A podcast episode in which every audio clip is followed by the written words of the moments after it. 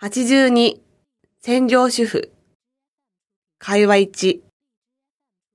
少し前にテレビで、主婦の家事などを年収に換算すると1200万と放映したそうですね。家事だけをやって1200万ももらえるバイトはないでしょう。ないわね。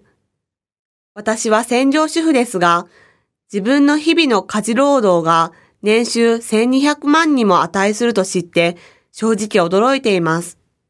家族のことを愛し、家族のことを思い、自発的にしていることなので、そんなに大変な仕事だという自覚はありませんから。そうですね。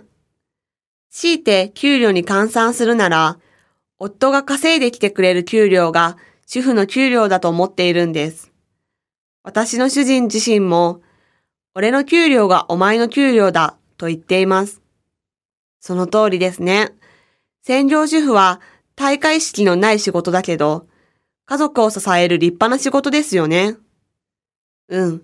とにかく今は専業主婦として生活を充実させてるんです。うん。専業主婦の仕事は確かに奥深いですよね。私も主婦の知恵をたくさん身につけて、カリスマ専業主婦を目指そうっと。会話に。今、日本では専業主婦の地位が低下しているようですね。そうですね。これは日本経済にとって悪影響ではないでしょうか。